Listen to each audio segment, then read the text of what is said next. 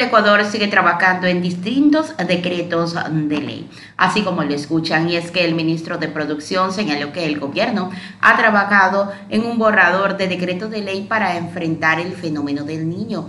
Agregó también que el proyecto tiene dos enfoques, de prevención y la remediación y recuperación del sector productivo que al finales de este año podría concretarse el acuerdo comercial con Corea del Sur, fue lo que aseguró eh, Daniel Legarda, ministro de Producción, en una entrevista este miércoles 12 de julio del 2023. El funcionario explicó que los beneficios, los beneficios para el país y lo que está sucediendo con el que ya se firmó en China. El ministro detalló que el gobierno trabajará para concretar la suscripción y se espera que hasta septiembre ya sea un hecho. En este sentido, mencionó que duplicar las exportaciones de banano ecuatoriano y los productos de plástico serían los objetivos.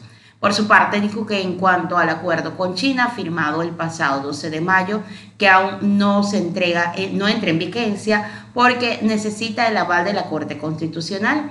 Legarda anunció que en los próximos días ya se enviará el documento. La Corte solamente ratifica o no la constitucionalidad del acuerdo. Todos los capítulos negociados contemplan aperturas y límites que establece la constitución, señaló. Así también explicó que una vez que la Corte ratifique el acuerdo deberá pasar a la nueva asamblea para que entre en vigencia. Él dijo, esperamos que a inicios del próximo año se realicen todos los tratamientos para que entre en vigencia. Tenemos 6.000 productos que podrían entrar en beneficios arancelarios. Sobre también eh, habló acerca de un convenio, un acuerdo comercial con Canadá. Y en cuanto a las acciones para enfrentar el fenómeno del niño, sostuvo que ya ha entrado eh, ya se ha entregado el decreto de ley borrador para la prevención y remediación del sector productivo. Inmediatamente vamos con parte de lo que fue esta entrevista.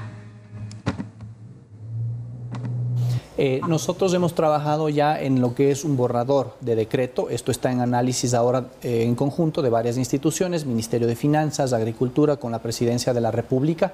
Básicamente el enfoque de este eh, decreto ley va a ser el de tener medidas enfocadas primero en la prevención del fenómeno del niño y segundo después en la remediación y recuperación. ¿sí? Entonces hay medidas enfocadas eh, en el sector productivo en sí mismo, es decir, acciones que se pueden realizar para esa prevención. Ejemplo, la inversión en determinada infraestructura que si el Estado no la puede hacer, puedan hacer las empresas para prevenir inundaciones, prevenir daños, entonces prepararse de alguna manera en ese sentido, ¿no? Pero sabemos que después puede venir toda la afectación relacionada con el empleo, la pérdida del empleo, ¿no es cierto?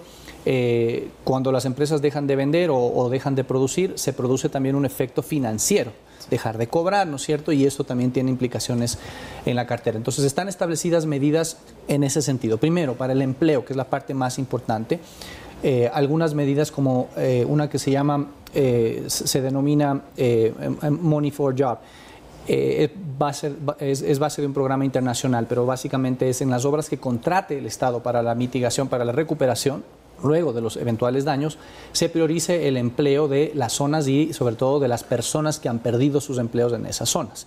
Para esto hay algunas actividades que se han determinado ahí sobre el mapeo de, de estas personas y lógicamente que ellas tengan una prioridad en la contratación de las determinadas eh, obras. ¿no? Asimismo, se, se, prevé, al igual que sucedió en el caso del de, eh, COVID-19, cuando existe dificultad de poder continuar la actividad económica, de común acuerdo entre empleado eh, y el empleador, pueden determinar circunstancias especiales para, para el empleado para que no se pierda el, empleo, sino que, por ejemplo, se pueda reducir de manera de mutuo acuerdo, se pueda reducir o adaptar la jornada de trabajo solamente por el periodo de emergencia. De esta forma estamos en mejor escenario que frente a la, al, eventual caso de que una empresa tenga que desprenderse de empleados. Eh, nosotros hemos trabajado ya en lo que es un borrador de decreto. Esto está en análisis ahora eh, en conjunto de varias instituciones Ahí está, está en análisis este borrador del decreto de ley. Esto tendría que pasar em, también por la Corte Constitucional para ser aprobado o no. Lo cierto es que el ministro de Producción señaló que el gobierno está trabajando en ese borrador de decreto de ley para enfrentar el fenómeno del niño. Em, el ministro ya lo dijo, tiene dos enfoques, la prevención y la remediación y recuperación del sector productivo luego de todo este proceso, este fenómeno natural que por el cual podría estar pasando el país.